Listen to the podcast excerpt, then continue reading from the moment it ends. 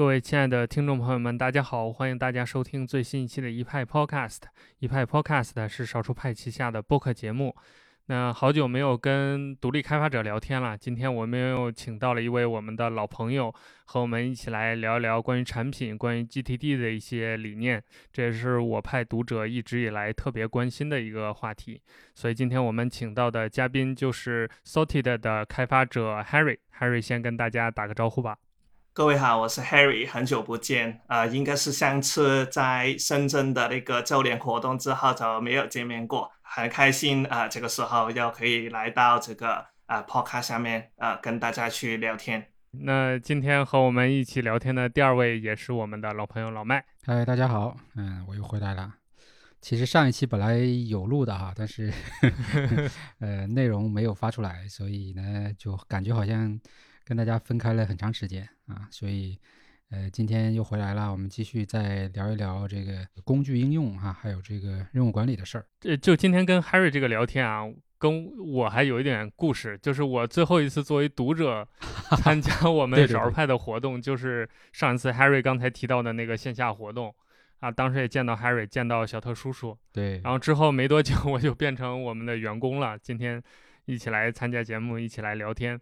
那其实关于 GTD 这个话题，大家都知道，刚才我们也有提到，就是我们读者一直很关心，但是好像这几年来一直动静都不是特别大。就是这些经典的工具逐渐的成熟之后，大家感觉整体的这个关于 GTD、关于任务管理的这个格局已经没有新变化了。那刚好最近 Sorted 这款工具呢，又有了一些新的更新和变化，我们就想请 Harry 在节目里跟我们一起，借着这个契机，跟我们一起分享一下。他们对于这个任务管理、时间管理的一些看法。那当然，我们还是按照惯例，先请 Harry 再自我介绍一下吧，包括介绍一下 Sorted 给那些还不了解这款工具的朋友们。好啊，呃，那 Sorted 是我们家呃做了到现在来说是五年的一个工具。这个产品的由来其实跟整体的一个版本变化都有比较长的一段历史。对于我个人来说，啊，我是从大概差不多六年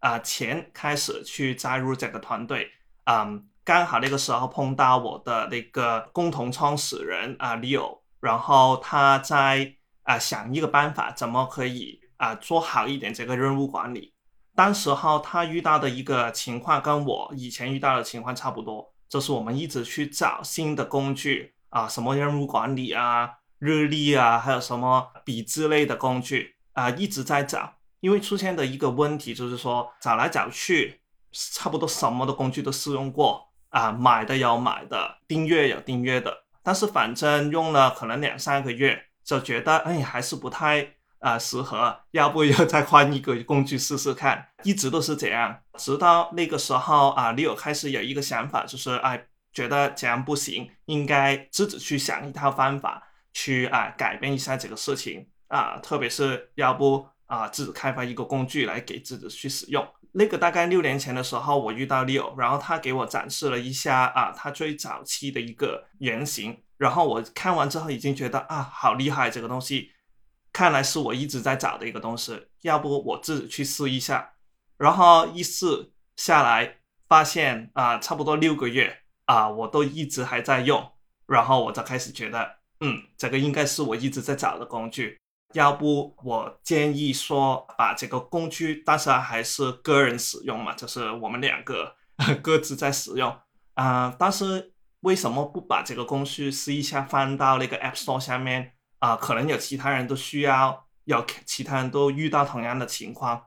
就这样，我们大概是二零一五年的四月份啊发布第一个版本。这几年一直在迭代，包括我们两年前做过一个非常大的一个版本更新，到最近是十二月，二零二零年的十二月，我们终于发布了第一个啊 Mac 平台下面的版本。到现在为止，我们真正的完成在 Apple 系统下面的这个生态。其实单是做 Mac App 这个部分，我们都经历过总共四次的尝试。我的意思说是从零开始。去重新再做一篇 Mac App 啊，最近一次的话，我们都花了总共是十五个月的时间去开发出来，非常漫长。但是最终我们还是能把这个版本推出来。我也知道这个是很多我们的用户期待很久很久的一款一个啊、版本更新。我记得我们上一次聊天应该都应该快两年了吧，我估计，嗯，对吧？应该在深圳那一次应该是一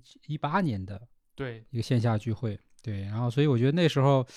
呃，记得你也聊到有关于就是搭档的一些一些这个相当于过往的故事啊，然后那其实当时应该算是 Leo 是先做了一个原型产品呢，还是说他只是提出了一个一个相当于方法，然后才慢慢形成这个产品的呀？当时候他也有做一个原型，不过那个原型哦因为是用其他的技术开发，譬如说，当时从技术层面这几年啊、苹果的生态下面都已经有很多的技术的技术的迭代，应该还不嗯算是迭代，它是重新再来，譬如说语言整个开发语言的改编等等。嗯，那个时候的那个原型是用其他的技术，用一些嗯可以多平台通用的一些技术，所以做出来的功能也好，界面也好，都是一个很精简的，只是真的可以作为原型来呃让人去使用。不过到不久之后，我们发现刚才提到，我们想在早期去把这个版本发布到 App Store 下面。我们刚好嗯就是应该是二零一四年有一次我们去三藩市去参加会议，同时看到那个时候啊，苹果发布了当前大家在使用的 Swift 语言啊，我们第一个发布的版本就是用 Swift 啊去开发的。还记得一个小故事，就是我们为了学习 Swift 这个新的语言，对于所有的人都是新语言嘛。那个时候啊，我们在搭飞机去三藩市，那个时候就是把一本啊 Swift 相关的书全看完，然后坐完飞机就马上开始去用 Swift 语言去啊开发第一个啊发布到 App Store 的版本，所以那个时候还是蛮兴奋的，学一些新东西。用新的啊、语言跟方法去开发一个版本，而且能把这个版本去发布出去，是一个非常好的一个经验。我看现在呃新版的这个 Shorted 在 App Store 上的评分也有也有一点二万了，就是呃我觉得其实已经算是有很多的这个用户积累了，而且呃当时的时候我记得我们在线下见面团队应该也就你们两个人吧？啊、那个是那次其实只有我自己过来啊、那个时候因为 Leo 他诶没有来中国的那个 visa，因为他其实是一个啊、美美国国籍的人，他如果要哦往大陆过来的话，他需要申请 visa。那个时候不够时间去办，所以最后是我自己过来的。那团队现在还是你们两个人在做吗？还是说有增加新的成员？还是有我们两个人 啊，当然就不只是两个人啦。嗯，我们算是从二零二零年开始啊，去计划扩大我们的团队，也一直有一个预算，就是当 Mac 版本出来的时候，应该啊，我们的那个啊客户群会啊比之前有一个比较大幅度的一个增长，所以就开始去嗯做一些准备。啊、到现在来说，我们多增加了两个全职的人，分别是在大家很期待的开发方面的人呢，还有就是另外一方面就是我们呃想多做一些推广，因为嗯可能我们过一会可以谈到，就是做 short 的这几年过程里边，我们终于确立了一个核心的理念 hyper scheduling，我们想把这个理念更好的推广出去，所以。呃，有其中一个全职的人也是做市场推广的。这个以外，我们另外现在有多五个呃兼职的人去帮我们去做呃客服这一块，他们是来自于不同的国家，说不同的语言。最特别的东西就是整个团队都是从我们的用户群里边来的，就是每次我们想招人的时候，我们都是回到我们的群体里边问一下，哎，有没有我们需要找帮忙？有没有人可以帮忙？呃，跟我说吧，这样。那我觉得这个方法是非常的好，跟刚才主持人说过不久就加入了我派的那个情况一样。对，那说明我们整个的这个增长还是比较可观的嘛。就是这几年、这两年，整个的这个产品啊、用户啊，我觉得还是有明显的增长。呃，我觉得每一次增长都是在我们有一些大的呃发布的时候，譬如说 Mac 版本啊、我们花了那么长时间去做啊、也在做的过程里边收到很多用户的一些反馈，说，哎呀，为什么其他的东西开发比较慢呢、啊，为什么嗯很久好像都没有什么更新呢、只是一些小的一些改动这样。不过从我们的角度来看，Mac 版本是所有的功能需求里边最强烈的一个。我们有一个呃没有很准确的一个统计，我们差不多有一般的功能需求都是说我要 Mac 版本这样。那从这个嗯角度来看，我们当然要花多一点时间去啊、尽快把啊、Mac 版本做好推出。那所以很早我们已经有一个预算，就是当 Mac 版本出来以后，应该是有一个很大的一个回响，就是很多呃用户因为因为一直在等，当我们一推出出来啊、这个反应会呃很好。那确实也是，所以我们虽然过去几周呃很辛苦，很很努力去处理这些啊、客服的一些问题，但是是也是蛮开心的，因为算是终于做到了一个成绩出来，然后也得到各位用户的一个啊认同。对，我记得当时我们在线下见面的时候，当时 Mac 的这个项目已经是在启动了没有，还是在计划当中的？启动了，因为我刚才提到，就是这个 Mac 版本，说白已经是做第四次啊。我们基本上很早期就已经开始做 Mac 版本，不过相次来说，呃，我想想看，相次来说应该是我们做还在做第二次。那次之后啊，苹果它也发布了一个新的技术框架，然后我们就是从那个技术框架要决定就是重新再来一遍，啊、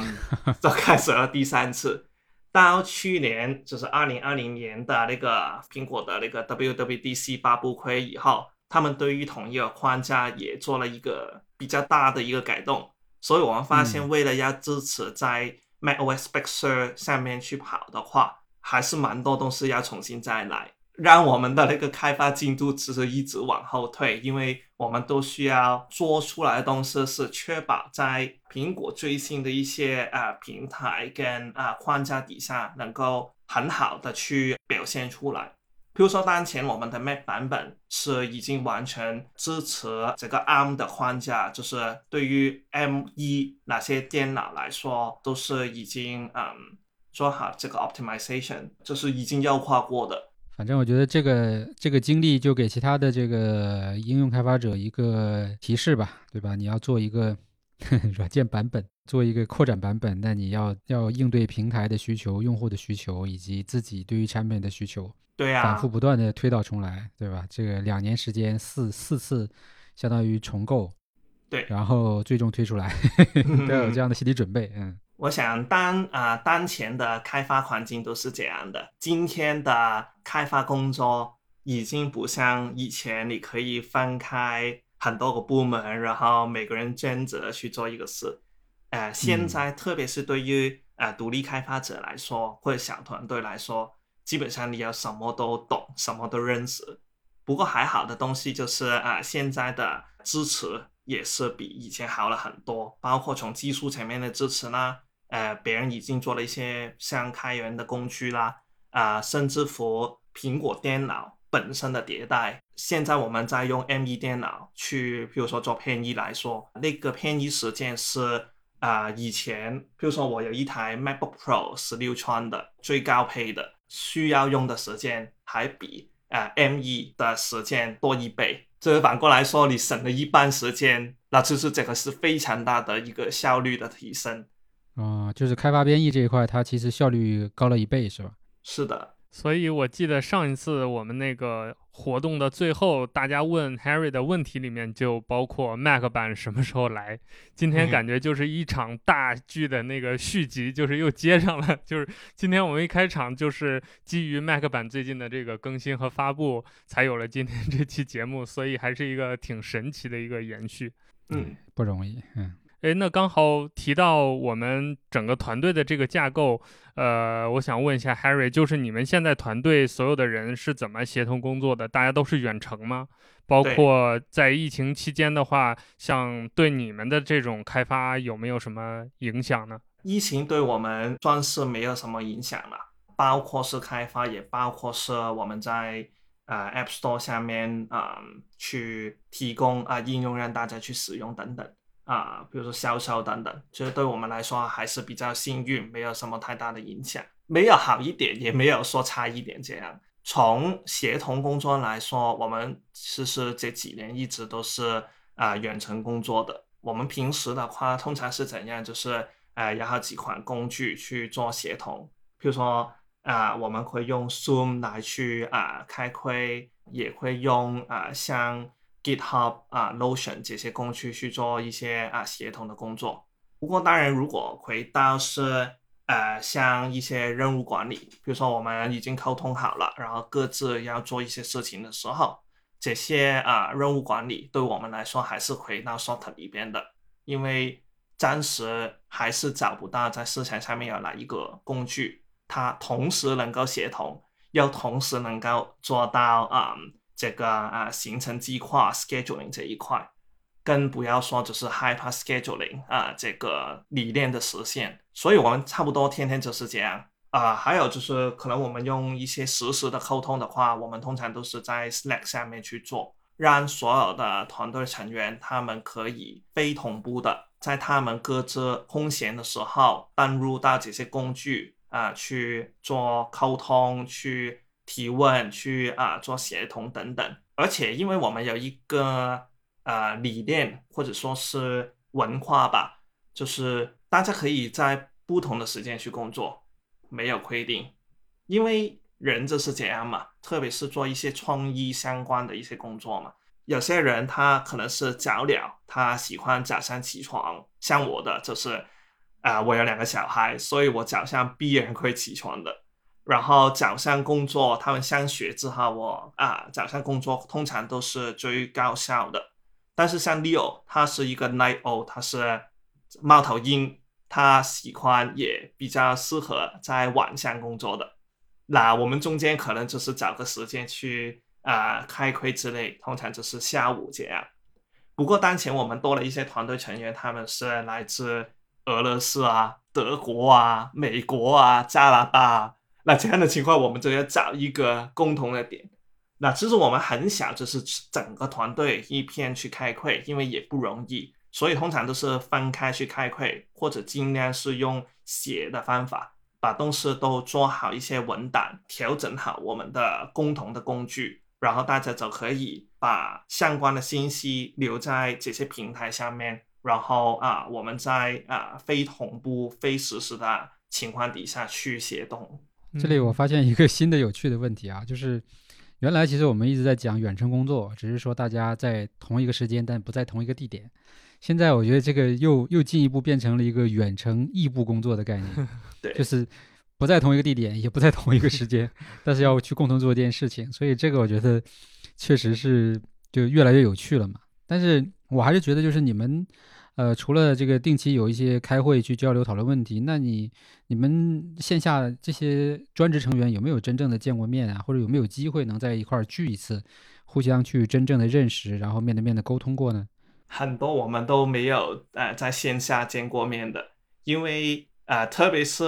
譬如当然，如果我们以前我跟 Leo，呃，我们都在香港的时候啊，就经常碰面啦。但是很多其他的成员，因为都是从去年才加入团队，那大家都知道，去年就是疫情最严重的时候，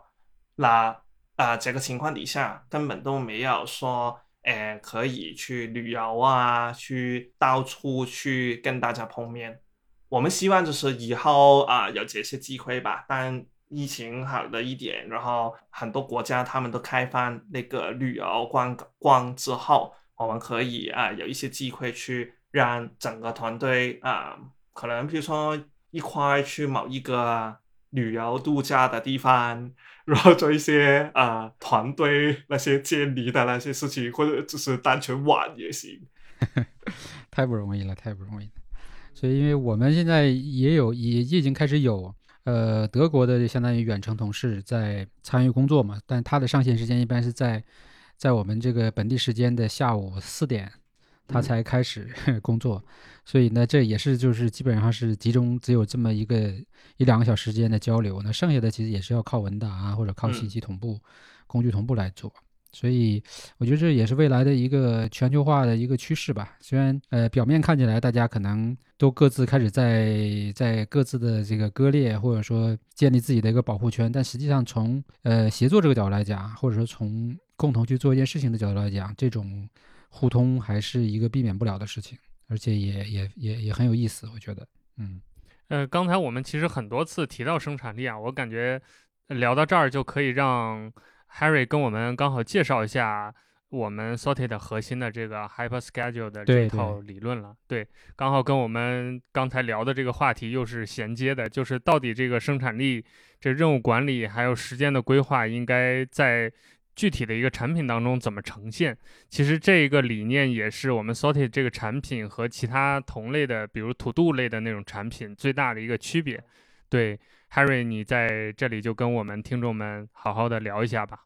那呃，Hyper Scheduling 这个核心理念是我们花了很多年时间去发展出来，因为啊，我记得应该差不多就是三次线下活动，我们是第一次对外去说这个呃 Hyper Scheduling 这个名词的。然后呃，到现在为止，其实我们还没有想到一个比较好的。中文的一个啊名字，所以如果听众们有呃或者朋友们有什么建议的话，欢迎去跟我们去提啊，应该怎么去用中文去说这个概念会比较好。其实我们觉得就是啊啊很多启发都是来源于 GTD 的，就是 Get Get Things Done 这个核心理念，在 GT GTD 这个核心理念啊是非常的好。不过它啊缺乏了一些有效的执行方法，嗯，说白就是很多的啊 to do list，就是以列表为主的一些工具。啊，他们都是教大家怎样去啊收集这些想法啊或者任务啊，然后慢慢你就会做成一些很长的列表。不过他们没有一个好的啊方法啊去教你怎样去执行每一个任务。然后大家就花时间啊去弄这些管理工具啊，怎么去配置啊，然后啊，但是最终出来就是啊越来越长的列表。过了不久，你开始有了，你看到他就觉得感到压力，觉得觉得哎呀好多东西好烦呐，然后就不会再去看它。那如果这样的话，就是一种跟啊 GTD 这个概念是刚好相反的一个情况嘛。因为我们用这些工具学这些啊生产力的理念，其实我们最大的一个目标应该是怎样去把啊真正要做的事情做好，或者啊去达到你的一些啊目标啊。但是很多的一些 to do list 它真正就缺乏了这一块。那我们在想，就是应该怎样才可以呃做得更好呢？那其中一个诶比较早对我们有启发的一个啊啊啊文章是有一个外国人叫做 Kelvin Cruz，他在啊福布斯呃下面有一篇文章啊提到就是那些最高效的啊那些人，他们不是基于 to do list 这些列表形式去工作的，反过来他们是把要做的事情计划到这个啊日历下面。然后他们只是看每天的日历，看他的日程要做什么，就根据那个来去做。那这个对于我们有很大的一个启发啊。然后在这个以上，我们觉得应该要多做一步，就是把你每一天安排行程这个事情变得更简单、更快的。你不应该花太多的时间去慢慢去。呃，配置你的工具啊，或者去管理你的工具，你应该是用这些工具帮助你很快、很简单的找出你当天应该有的一个行程，然后就开始去做你的工作。所以呢，我们就把这个理念叫作为 Hyper Scheduling，是希望基础基本的一些计划以外，啊，再加上怎样可以更快速、更简单的去更新行程，这个就是 Hyper Scheduling 背后的一个算是核心理念。然后我们也啊定义了啊 Hyper Scheduling 就是带来了三个很明确的一个优势或者一些好处。第一，它应该是啊 unified 的，它是统一的，应该在同一个行程里边可以看到你的啊，比如说日历里边的一些事件，跟你要做的任务是在同一个地方能看到，那你就可以对你这天的安排很清晰，你随时都可以看到最新最清晰的啊一个行程，特别是不需要到几个不同的工具去找你的东西出来。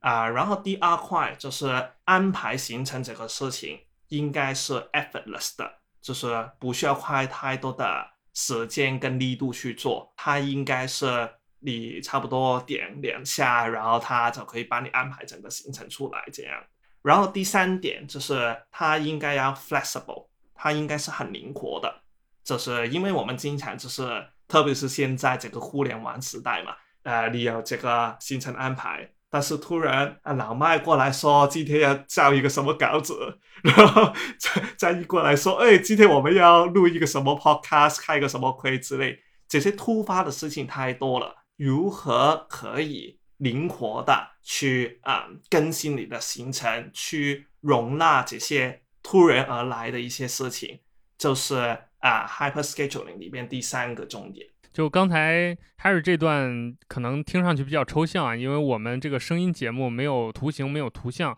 大家其实感兴趣的话，如果还没有用过这款产品，可以拿着这个 Sorted 对照着看一下，那个 UI 上就非常直观的呈现了整个这个 Hyper Scheduling 的理念，就是它看上去还是像一个传统的 To Do List，但其实当你把这些日程安排好之后，它左侧最显著的一个特点就是它有一个时间条。这个时间条就像一个日历的日程一样，可以把你整个的这个 To Do List 变成一个就和日历结合的一个东西，所以它既是一个列表，清晰的告诉你接下来要做什么，那同时它又是一个日程的安排，就是说它是以时间段的这种形式来排布你的日程的，这样的话就。呃，就像刚才 Harry 说的，当你打开这个 app 的时候，你看到的虽然也都是你的一个一个要完成的目标，但他们都是可及的，就是你在什么时段大概要做什么事情，心里会更有数一点，而不是就像传统的 list，你可能一堆堆了十个，但你一天二十四小时的时间是有限的，你不可能全部用来把这个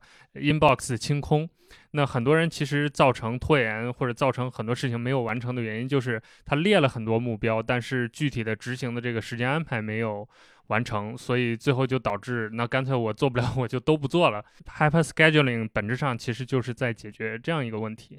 对我现在在感受这个交互，就是做了一个类似于时间标尺的这样的一个一个功能，对吧？所以你把把这个对应的任务计划拖进去之后，它就会可以。拖动它产生一个时间的一个一个设定吧，就是这个其实是蛮创新的。然后其实我大概听描述来说，呃，其实也是一个，就是有点相当于要专注你当下的这个重要的一些事情吧。因为我们可能很很多计划列了多了之后呢，就有点这种，比如说比较比较难分清楚主次啊，或者说可能也不清楚这个计划它的实现的这种难易程度啊，就就导致。呃，看起来就是一个很、很、很这个有形式感的东西，但是做起来其实发现这种落地的可能性或者说这个效果又很差，就导致了我们很多的计划最终没有去完成。所以你你们的这个产品相当于在这个基础之上，呃，做了更进一步的这种功能上的优化，对吧？然后让用户能够快速的去进入呃行动状态，然后并且能把先解决的问题、先做好的事情先做掉。那这样的话。那至少不至于说会形成一种这种所谓的逆反心理啊，或者说这种拖延问题。那这里边其实有很多细节的交互，我觉得大家，如果你觉得你也存在这样的问题，你可以去好好尝试一下咱们这个呃产品啊。我觉得，呃，毕竟现在已经有一点二万的这个评分。呃，这次我们这个除了新产品就是 Mac 版的推出之外，我还注意到一个比较大的变化，就是我们的收费政策有新的变化。就从买断也渐渐的变成呃免费试用加上购买额外的这个功能的这种模式了，嗯，刚好我们也想了解一下其实这也是我们读者也好，包括其他的独立开发者比较关心的，就是我们做这种独立开发。不管收费模式啊，还有就包括你们的产品的最目前为止的这个用户的规模和这个收益的情况啊，可不可以跟我们的听众也介绍一下呢？呃，免费试用这个事情，我们很早之前已经有，现在主要的变小变动啊是免费试用以后啊，如果啊他还不想升级，他还可以免费去使用，就是永久的免费去使用。那为什么我们有这个想法呢？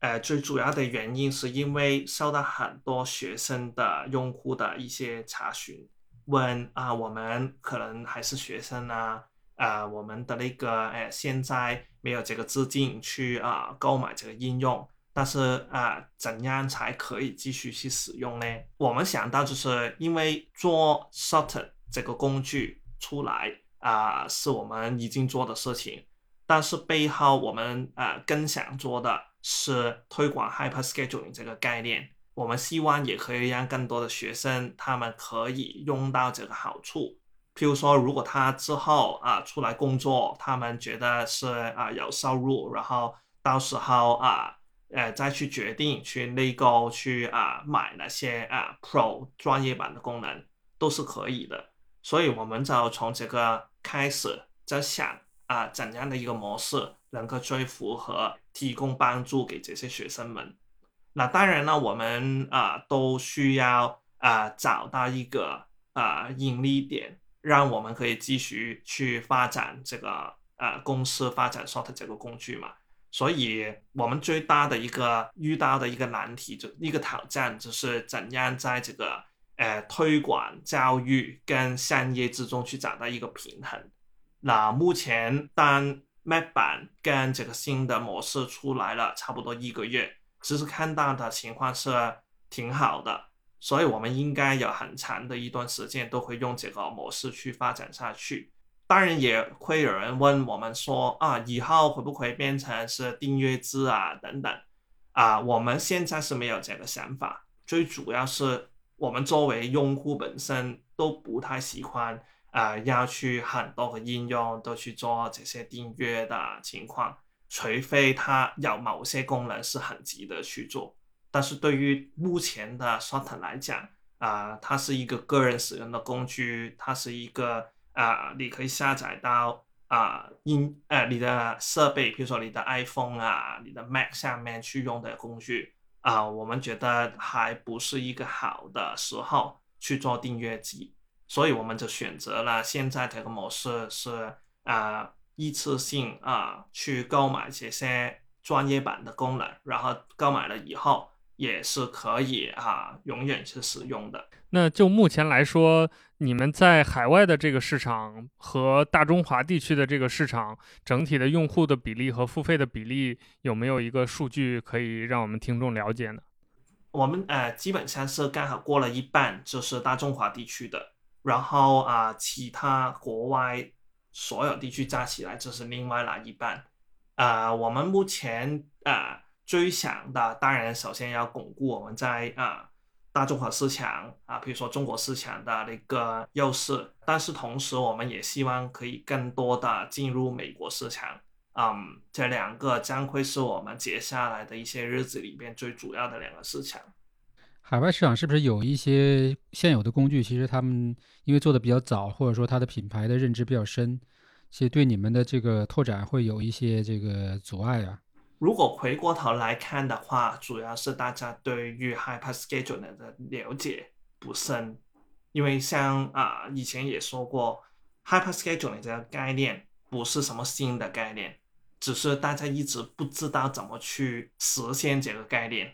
过去来说，甚至到现在也没有其他的工具是真的能够做到 hyper scheduling。我刚才提到的那三个重点，所以现在的情况是，很多人有一种误解啊，还是觉得 hyper scheduling 就等同普通的一些啊任务管理工具。那从任务管理的角度来看的话，当然有很多其他工具，不管是老牌还是呃新来的，也有很多。所以，我们这几年在产品开发以外，就是一直在寻找怎样去定位这个事情啊，定位到这个 hyper scheduling 这个核心理念，然后啊，接下来的呃一年可以说是今年的一个重点，就是怎么把这个概念带出去，让更多人去认识。现在只是推出了几周来看啊，我们都看到有一个不不错的情况，比如说一些啊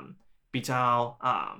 有名的啊，YouTube 啊，或者是生产力的一些大师，他们都已经啊有联系我们，而且在他们的一些渠道下面提到 Short，所以嗯，我们看来的话啊，这一年应该在推广上面啊，确实有很多事情可以做。我也想借这个机会去感谢啊，很多同时是小书派的读者、听众等等。还有我们的用户啊，他们呃一直反馈了很多意见给我们，我们都尽可能的一条一条去看，而且我非常同意，就是我们都发现很多用户他们很想找到这些高品质的呃一些文章，这是一种比较有管理好的一些内容，因为如果单纯在网络上面搜的话。很多时候都是很分散的一些信息，要不他只是说一下理念，要不就只是说一下工具，他没有一个配套把呃这个从理念到使用到实际的一个应用一条龙的一个呃呃呃撕裂出来，更不要说什么高品质了，外面就是太太散、太分散、太乱，所以我觉得。怎样去啊整合这些啊内容，然后啊确保他们的高品质，这个啊方向是真的非常的好。我们也希望可以在这方面多做一些。目前来说，可能英文的一个资源会比较多了，因为我们始终是一个国际的团队，呃，所以可以多看看了怎么我们跟小书派之间的一些互动啊，可以在国内多多提供这些资源。对，因为目前我们基于像 Xmind 呀、MaginNote 还有 Ego 这些，就在各个领域比较有代表性的软件的，这个相当于这种内容定制已经都开始了，所以，呃，我觉得在任务管理这一块，我们也可以进一步的去探讨一下。呃，毕竟我们其实还是比较看好这一块未来的一个需求吧，因为，呃，虽然说这个本身效率工具也好，或者说这个，呃，软件这一块的这个呃内容和使用。也有好多年了，但是我觉得国内对于国内来说，还是一个很早期的状态，就是很多用户其实也才刚刚有这样的一个用软件来管理自己工作和生活的意识，然后，呃，具体的一些使用方法呀，以及包括付费这一块的这种需求，我觉得还是有很大的挖掘空间，所以我们希望在这一块能够做更多这种，呃，深入的探索和尝试吧，然后同时来说。呃，既是给开发者搭建一个新的这样的一个桥梁，那同时也是给用户提供一些呃新的服务模式嘛。嗯，那我们节目就到最后啦。呃，我们还是呃按照老规则啊、老规矩来问一问 Harry，我们对于整个产品最未来的一些打算、一些构思吧。刚好我们上一次那个线下的见面，就是在读者的提问对于未来的一些想象当中结束的。那。呃，当时大家问就问到了这个未来会不会有 Mac 版？那现在我们等到了。那 Harry 能不能跟我们剧透一下？就是我们这次在问完、在聊完天之后，下一次我们的听众、读者、用户又能等到一些什么新鲜的东西？比如说安卓版会不会有？Windows 版会不会有？或者是我们产品本身会不会有一些在做的一些大动作？嗯，然后我加问一个问题。我加问一个问题啊，就是关于还是关于收入的问题，对，是否能够覆盖目前的这个这个大概这个四人团队加上五人兼职这样的一个开支，然后呃，接下来还有没有什么关于可能是不是有资本层面的一些计划呀，对吧？这块我其实是从我的角度来讲会比较关注，也给其他的同类的这个团队和产品做一些参考吧。好啊。呃，剧透一下啊，先说啊，这个资金层面好吧？啊，我们目前啊，这个都跟之前差不多，就是收支平衡啊，能够支持我们整个团队啊。其中一块我们很想在这一年做到的，就是进一步加快我们的开发进度，所以我们都需要去呃招聘更多的人手，去拓展我们的团队。啊，所以有兴趣的人可以随时跟我联系。啊，另外一块就是，嗯，呃，我们其实一直都啊，对于那个呃资金，就是比如说啊，投资方面都是开放，啊，保持一个开放的心态。啊，同时啊，我们一直都没有很急去做这个啊融资的事情，因为其实跟像啊招人的道理一样。啊，刚才老麦提到，就是要找适合的一个团队成员。我们同样的觉得，呃，投资人都必须要找适合的人，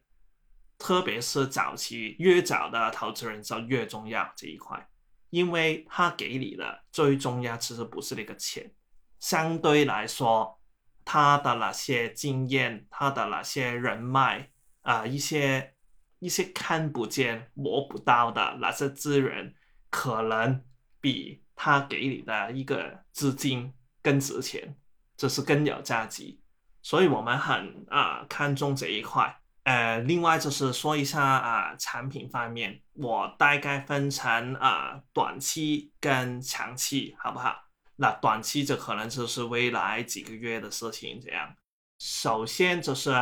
从开发的角度来看。几个月通常都不是做什么大版本的好时候，通常都是一些改动之类的。那有一些改动方面的事情，我们一直来以来很想做，也有很多用户的反馈。譬如说，嗯，我们现在一个最大的一个卖点，像是呃 Auto Schedule 自动计划这一块，我们有好几个想法，想啊去把这个功能做得更强大一点，更聪明一点。另外就是，诶，一些任务管理的流程，因为我们目前的重点是在时间管理、行程管理上面嘛，啊，但是也发现很多用户他们可能因为用过很多不同的工具，啊，所以他们对于组织他的任务怎么去把他们分类之类的，有很多不同类型的需求，我们想。在这一块这一方面都可以提升一下啊，让它让 Sorted 可以变成一个更啊适合大家使用习惯的一种啊的一个工具。那如果长远一点来看的话，首先有一个我们一直都很想做的，就是啊 Web 版的开发。那为什么先说 Web 版呢？因为要做多平台，譬如说安卓啊、啊 Windows 啊等等，就必须要有 Web。特别是要自己的服务器，当前的 Sorter 它是没有服务器的，它全部的内容都是通过用户自己的 iCloud 去做同步，呃，这个属于苹果苹果的事情，因为这样的话也有很多的限制，比如说如果你是用一台安卓手机的话，你没有办法去接到苹果的 iCloud 上面去，所以要做这些其他平台、其他终端。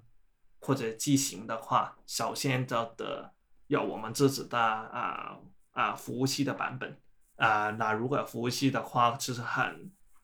呃很自然就应该有那个 Web 的那个前端啊，就是有一个 Web 的界面。所以这样也刚好，比如说我们国内很多用户就是，呃，可能他拿的一台 iPhone 手机，但是他上班啊之类的，是公司标配，都是用 Windows 之类的。那它最小都可以用一个网站的形式去看到它的内容，所以 Web 啊是我们呃已经开始在做的事情，不会再做四个版本 希望不用，但是可能更多，因为 Web 的世界比啊这个啊苹果的生态更复杂。嗯，对，嗯。呃，我觉得基本上就这些了。想问的、想了解的，基本都了解了。剩下就是看今天我们聊的这些，对于更多的用户以及开发者有没有更多的帮助吧。然后还是希望能够继续保持联系吧，因为呃，一转眼就是两年时间，对吧？再再再一转眼又两年时间，对，我们还是希望就是好的产品和和这个我们做好的内容也是一样的，能够多一些互动。然后，甚至于说，共同的去做一些更有有价值、有意义的事情，对吧？这个当然还是需要我们能够通过不断的沟通和碰撞才能够产生的一个结果吧。那我们今天就聊到这里。呃，刚好我们最后还是谢谢 Harry 在这个工作之余参加我们这次节目的录制。嗯，也很不容易，请到 Harry 来通过线上的这种形式来跟我们沟通。当然，这个我们听上去这个团队已经步入正轨了，所以未来我相信这种大的版本更新啊，或者一些功能上的变化越来越多，我们聊天的机会也会越来越多。当然，也是刚好我们少数派最近在做这个年度征文。也有这个效率的赛道，所以我们听众当中对这个产品感兴趣的话，刚好可以借这次征文的契机，一边体验一下这个产品，一边帮我们也挖掘一下这个新的设计理念下的这个 GTD 的工具或者任务管理的工具有没有一些新的玩法。我们也期待大家对于这个产品的一些挖掘。那，最后也是谢谢我们听众朋友们的订阅和收听，我们下期再见，拜拜，好，拜拜。